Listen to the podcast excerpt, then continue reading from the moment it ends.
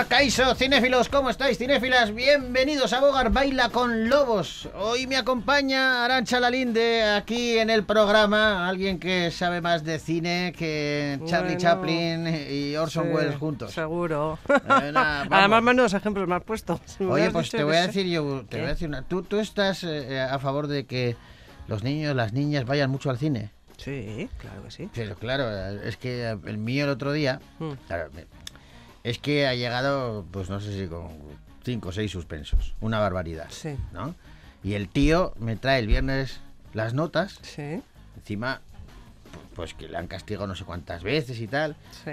y, y- y el sábado viene y me dice, "Eh, papá, que me voy a ir al cine con mi novia. No me digas. Sí, así, pero... Y le digo yo, ¿qué, qué vas a ver? ¿Titanic 2? Y me dice, papá, que esa película no va a salir. Y dice, no, ni tú tampoco. No, claro, es que, es que a veces hay que limitar, ¿no? Digo yo, pregunto. Qué chiste más malo. eso. Pregun- tengo uno peor. Sí, a ¿Tienes ver. chistes malos? Competición de chistes malos Venga, vinculados a películas. Sí, Se abre el telón, ¿sabes? Los, te, te acuerdas de Sí, esto? sí. Se abre el telón. Y sale un culo muy gordo con un pelo muy largo. Un pelo. Un pelo. No sé. Se cierra, ¿cómo se llama? ¿Cómo se llama la película? El peliculón. Ah, jolín. Damas y caballeros, bienvenidos a Bogar Baila con ya Lo siento.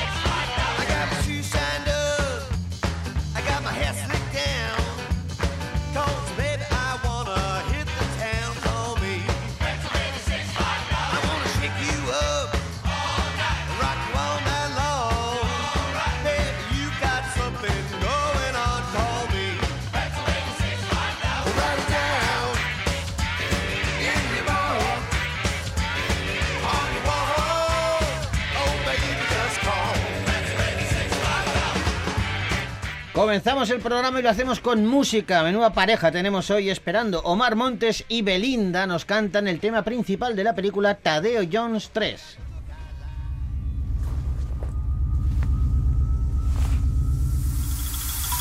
Esa luz con la que brilla me guía y me saca de este laberinto. Tú eres mi joya del Nilo, lo que siento por ti es distinto. Si al Montesino y no llega, juro que te lo pinto. Voy en busca de un tesoro, ayúdame a descubrirlo. Si tú me miras me pierdo como arena en el desierto. Si tú me llamas, nos vamos a París y después para la Alhambra. Si tú me miras me pierdo como arena en el desierto. Si tú me llamas, Por ti me subiría a la pirámide más alta.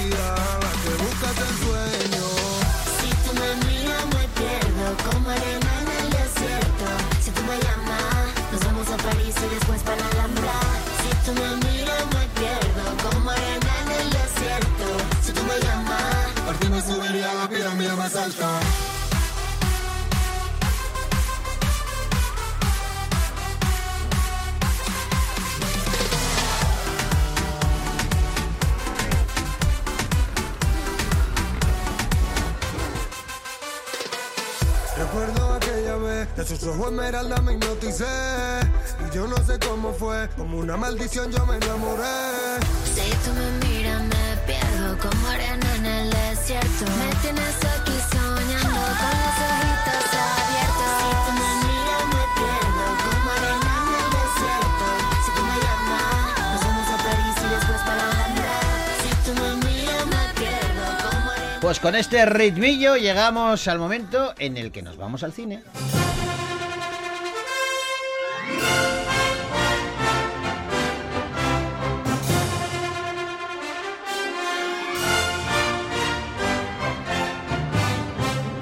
Y empezamos con un musical para niños protagonizado por Javier Bardem y un cocodrilo. Sí, sí, como lo oyes. Se titula Lilo, mi amigo el cocodrilo.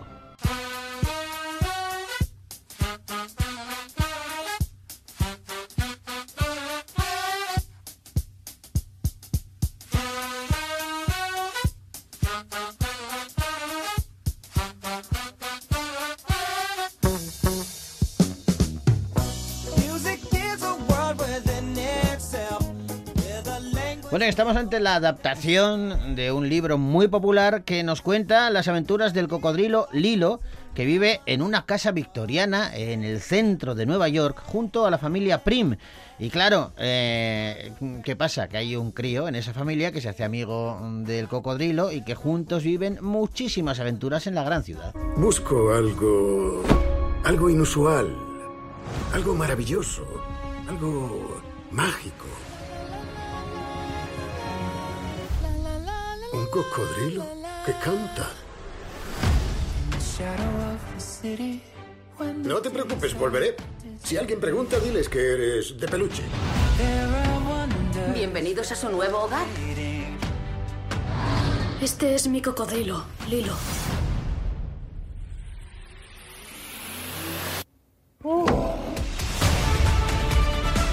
Jos, a despertarse. Venga. Peligroso. Es un cocodrilo. Estás solo, como yo. Eh, ¿ya estás despierto?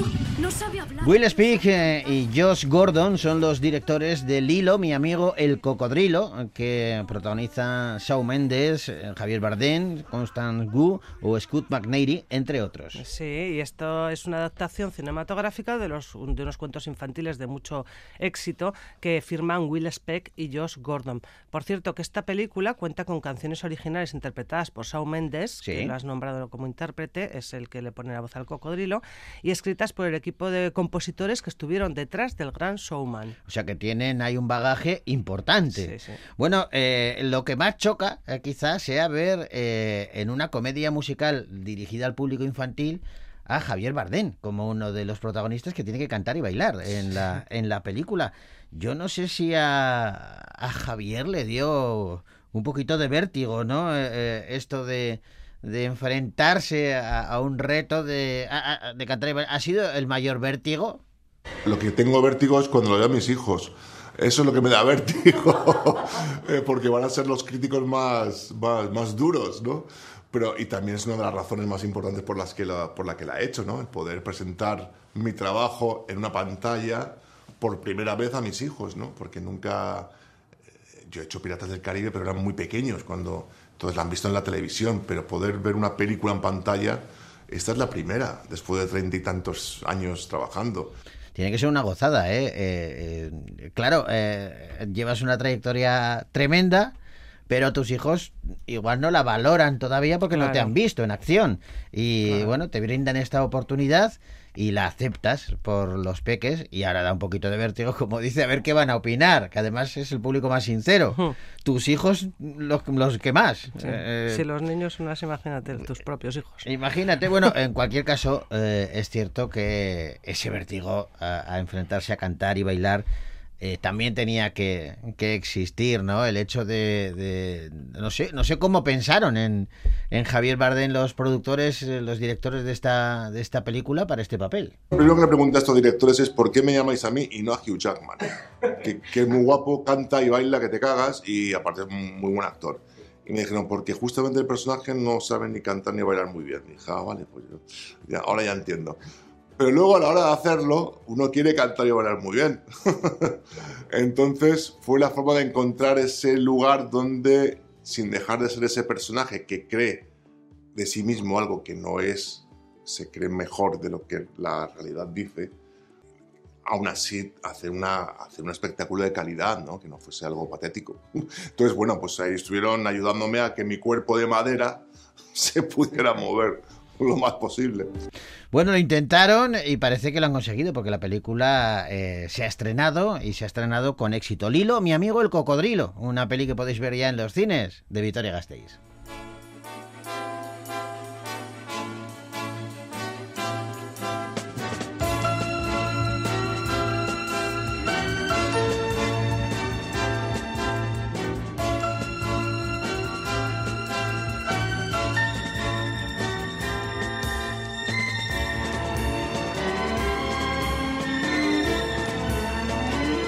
Vamos ahora con una comedia dramática que se titula Los cinco diablos.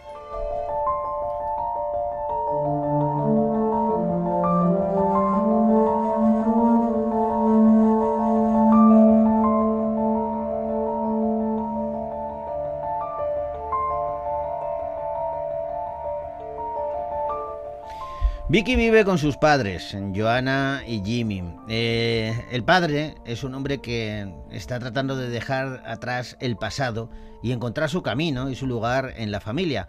Pero cuando la tía de Vicky, Julia, llega de nuevo a sus vidas después de salir de prisión, esta presencia va a remover viejos recuerdos familiares que descuadran la estructura del hogar en el que vive la pequeña. 7 grados. 20 minutos. ¿Preparada? Te quiero, mamá. ¡Todas a gritar, chicas!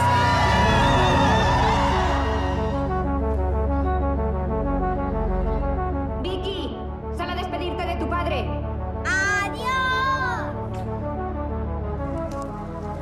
¿A qué huele? A poca cosa. A champiñón y también al olor del animal que se la comió. Cierra los ojos. A libreta que huele a piscina y también un poco a café.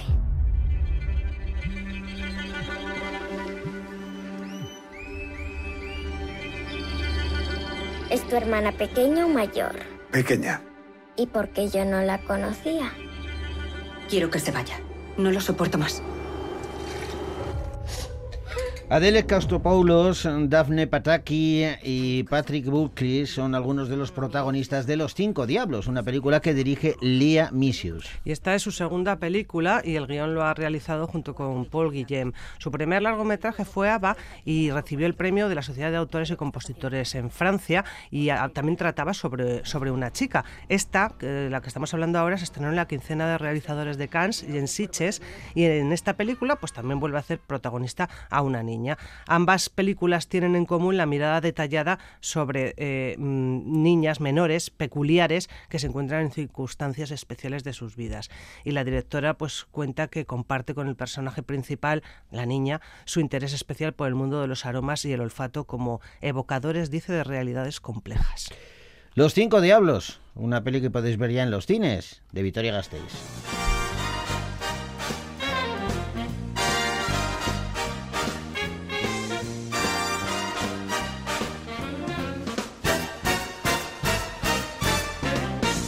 Y ahora vamos con una comedia con crimen incluido. Mira cómo corren.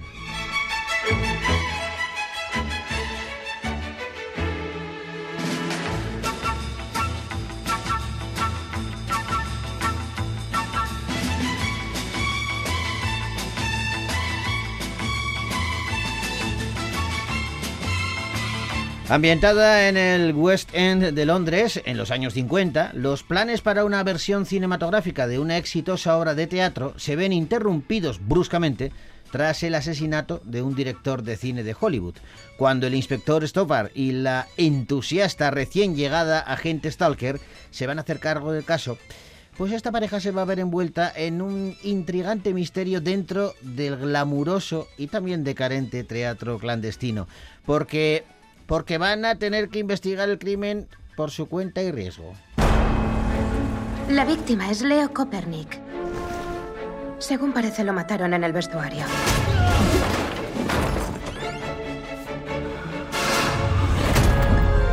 Y luego lo trajeron aquí. Una puesta en escena, por así decir. Perdón, señor. ¿Hasta cuándo piensa tenernos secuestrados aquí? ¿O esa es la intención? ¿Reunir a los sospechosos e interrogarnos uno a uno hasta que se resuelva el misterio? Mervyn Cocker Norris, sobrevalorado autor teatral. Reconocido autor teatral. Oh, perdón, señor. No entiendo mi propia letra. Hubo un incidente. ¡Te mataré por esto! Es como una confesión. No saquemos conclusiones precipitadas, agente. ¿Qué tenemos aquí? ¿Haciendo horas extra? Mató a Copernic para tapar su aventura. Caso cerrado.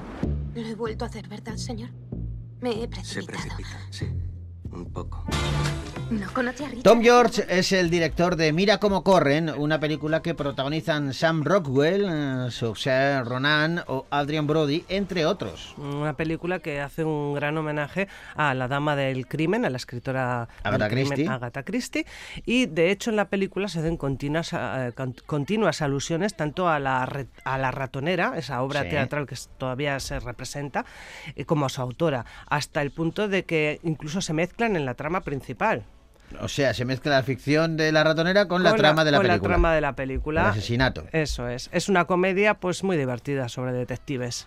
Bueno, tendrá su puntito, sobre todo por esos guiños que pueden hacer dedicados especialmente al público que adora estas otras películas de Agatha Christie, las de Alfred Hitchcock, todas estas, sobre todo aquellas películas De que son y detectives. Sí, pero pero hay muchas que tienen una misma trama, ¿no? Luego se resuelven de diferente manera, pero la trama de, de muchas películas, muchas historias que hemos visto es la de eh, hay un asesinato y hay una serie de sospechosos que están todos encerrados en el mismo sitio. Sí. Y entonces uno de ellos es el asesino o la asesina y hay un detective o, o la señorita Fletcher, recientemente desaparecida, Sí. que es la que se encarga de averiguar quién es ¿Quién el es? culpable. Bueno, pues eh, aquí con una mirada cómica eh, que, se agradece, por cierto. ¿eh? Mira cómo corren, una peli que podéis ver ya en los cines de Vitoria Gasteiz.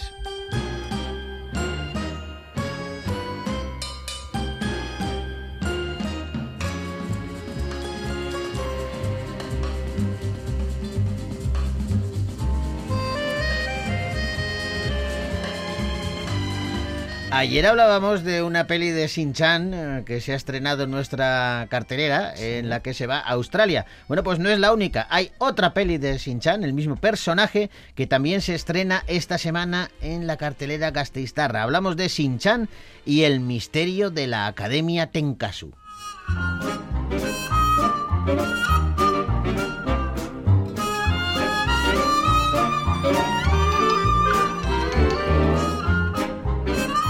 Esta vez nos encontramos a Shin-Chan y sus amigos eh, en una emblemática escuela, la Tenkasu.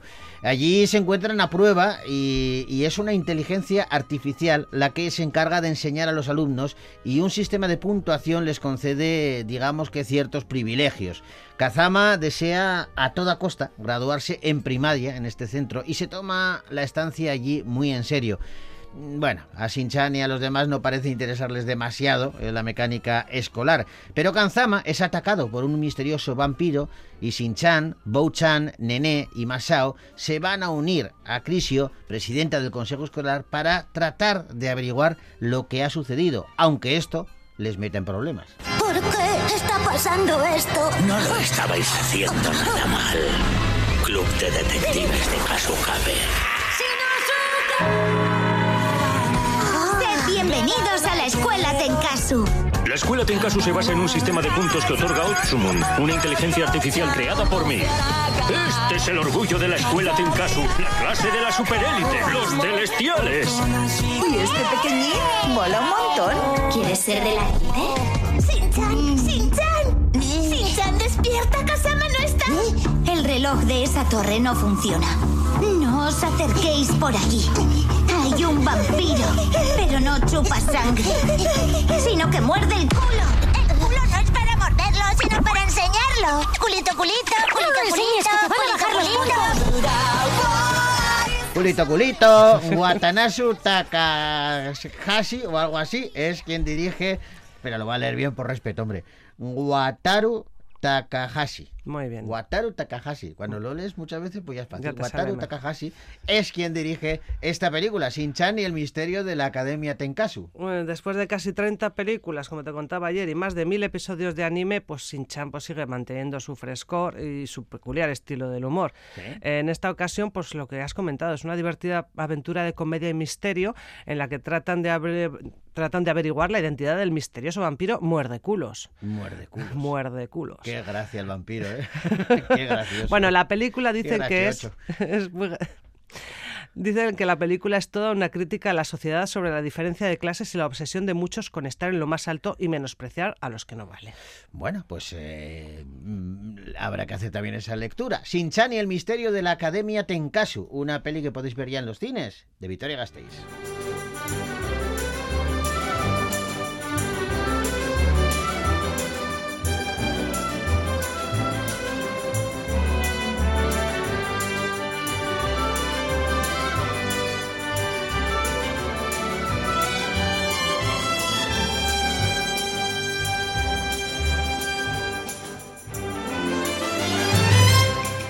Y vamos con otra película de animación, pero esta vez de factura española. Se titula Unicorn Wars.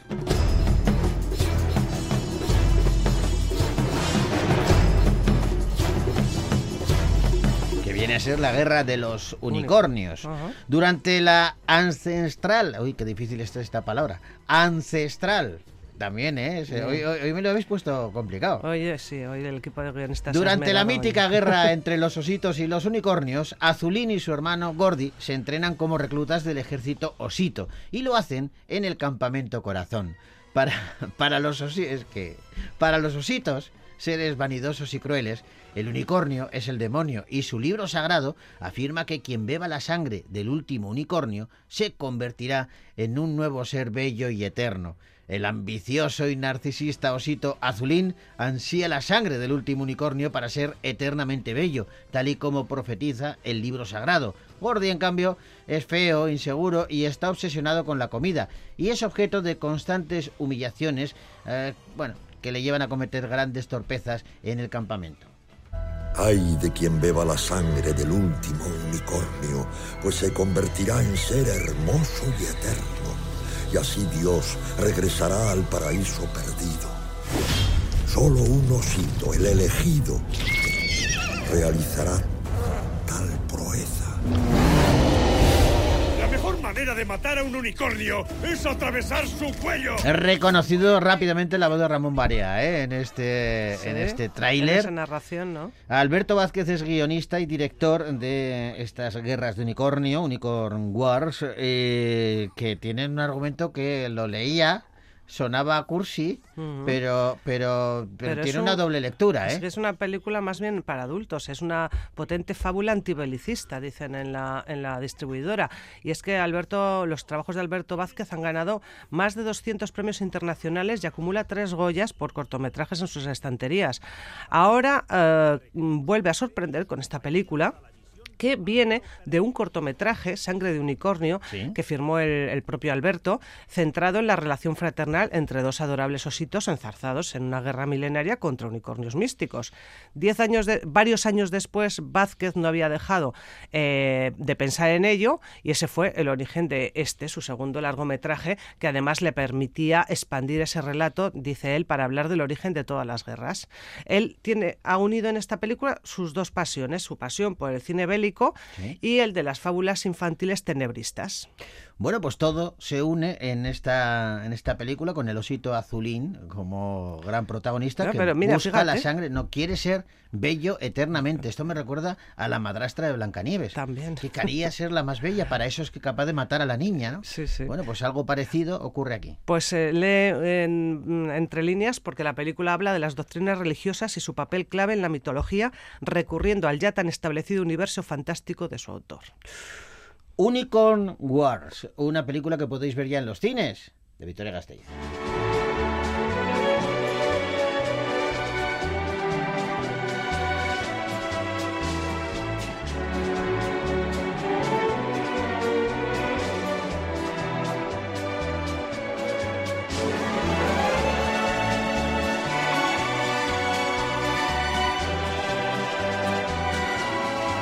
Tenemos que ir retirando, pero antes vamos a dar una pildorita, un aperitivo de algo que podremos ver muy prontito. En abril del año que viene mm, nos encontraremos de nuevo con eh, unos eh, personajes que son conocidos en todo el mundo, muy, muy, muy populares, pero que en el cine no han tenido excesiva suerte. Vamos, recuerdo yo una, si no fue la primera, fue una de las primeras adaptaciones que se hizo de Super Mario Bros con acción real, que eran los dos fontaneros.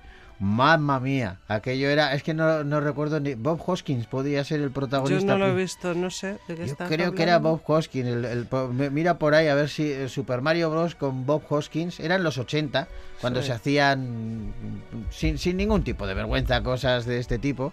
Y, y fue una, pero vamos, desastrosa, ¿eh? Eh, En cualquier En caso... 1993, Bob Ah. Hoskins, John Leguizamo, ¿Ves? Dennis ¿Ves? Hopper, jolín. Sí, que tenía buen reparto. Sí, sí. La peli era el horror, era una cosa tremenda. bueno, pues Bo- Super Mario Bros. vuelve, esta vez lo hace con eh, animación, una animación muy actual, eh, y adapta esta serie de videojuegos de Nintendo que cuenta la historia de Mario y Luigi, dos hermanos que viajan a un mundo oculto para rescatar a la princesa Peach.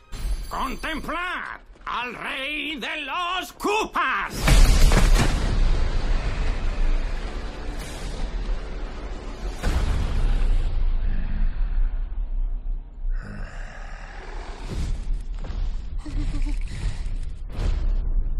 ¡Abrid las puertas! ¡Al ataque!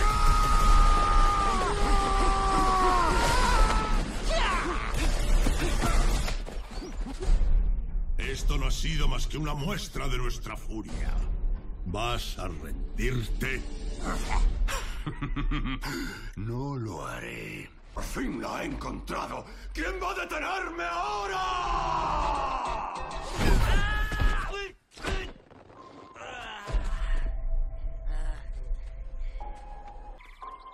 ¿Pero dónde estoy? Bueno, pues las aventuras de Super Mario Bros. que vuelven al cine. Una película de animación y que... Tenían, tenían previsto estrenarla este año, pero se les ha, se ha retrasado. Por Bueno. se estrena el año que viene. Pues en abril ya la hay que esperar un poquito más, no, no, es- no es para rasgarnos las, las vestiduras. En fin, Super Mario Bros. nos lleva hasta el momento de despedirnos, lo hacemos con música. Maneskin eh, es uno de los grupos que aparece en la peli de Elvis y lo que hace es coger uno de los temas míticos y adaptarlo. Y con él los decimos eh, hasta la semana que viene. Agur.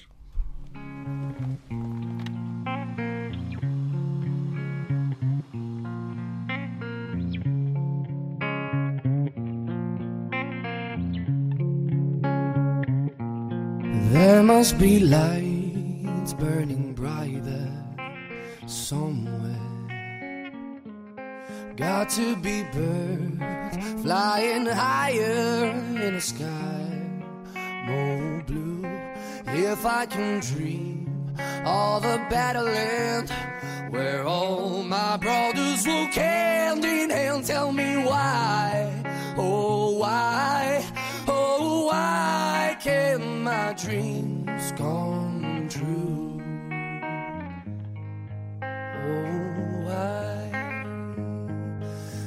must be peace and understanding sometimes. Strong winds of promise that will blow away the doubt and fear. If I can dream of a warmer sun where hope keeps shining on everyone,